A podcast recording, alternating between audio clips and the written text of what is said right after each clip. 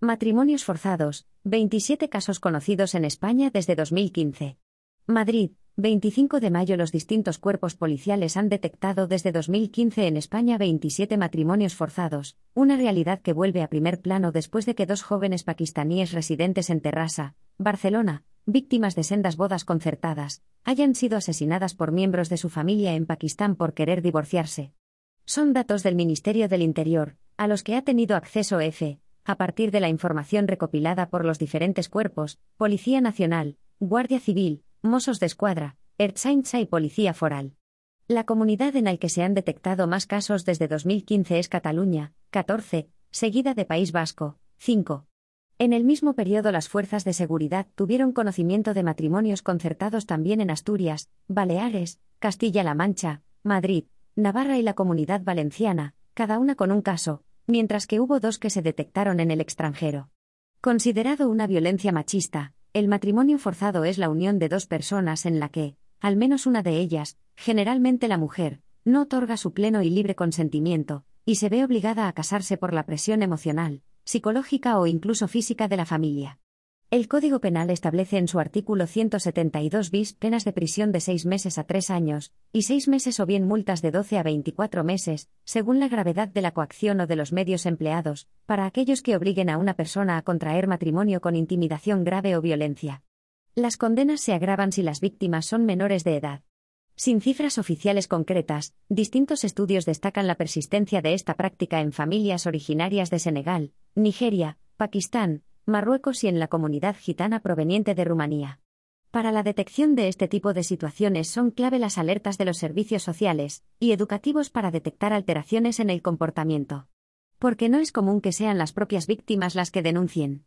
Sí ocurrió el pasado año en Villaverde del Río, Sevilla, donde dos familias se habían puesto de acuerdo para que la hija de una de ellas, por supuesto menor, se casara en Zamora con un chico también menor.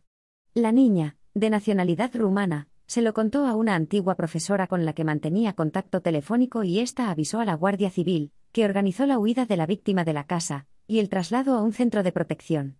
También en Zamora se frustró en 2018 un plan orquestado por una pareja rumana para vender a dos hermanas de ella de 16 y 17 años a otras familias por 10.000 euros en cada caso. Cinco personas fueron condenadas por este caso apenas de entre uno y tres años y medio de prisión tras alcanzar un acuerdo con la Fiscalía. En Valencia, una chica de origen pakistaní avisó a un amigo de que llevaba un mes encerrada en casa por su padre, quien quería casarla en contra de su voluntad. El progenitor fue detenido. Según el Departamento de Interior de la Generalitat de Cataluña, entre 2010 y 2019 los Mossos de Escuadra atendieron en esa comunidad autónoma a 85 niñas y 68 mujeres por matrimonios forzados o por estar en riesgo de sufrirlos. Solo el año pasado fueron 10 las chicas atendidas, entre los 20 y los 14 años seis eran menores de edad. En cuatro casos fue la propia víctima la que denunció su situación, mientras que en otros cuatro fueron los servicios sociales los que informaron a los mozos. En 2020 la Generalitat presentó un protocolo de prevención de esas prácticas para saber cómo detectarlas, cómo intervenir y cómo ayudar a las víctimas, con coordinación de todos los ámbitos asistenciales, unos protocolos que quiere generalizar la Ley de Garantía de la Libertad Sexual, la conocida como Ley del Solo Sí es Sí, que llega este jueves al Pleno del Congreso. El caso de las dos hermanas pakistaníes asesinadas, Aneesa y Aroha Habas, de 20 y 24 años, es la expresión extrema de esas bodas concertadas. Habían sido casadas con sus primos, y querían divorciarse de ellos para iniciar una nueva vida con otras parejas. Los mozos tomaron este martes declaración al padre, y a varios familiares residentes en Terrassa para indagar si las jóvenes se fueron de Cataluña a su país de origen voluntariamente u obligadas.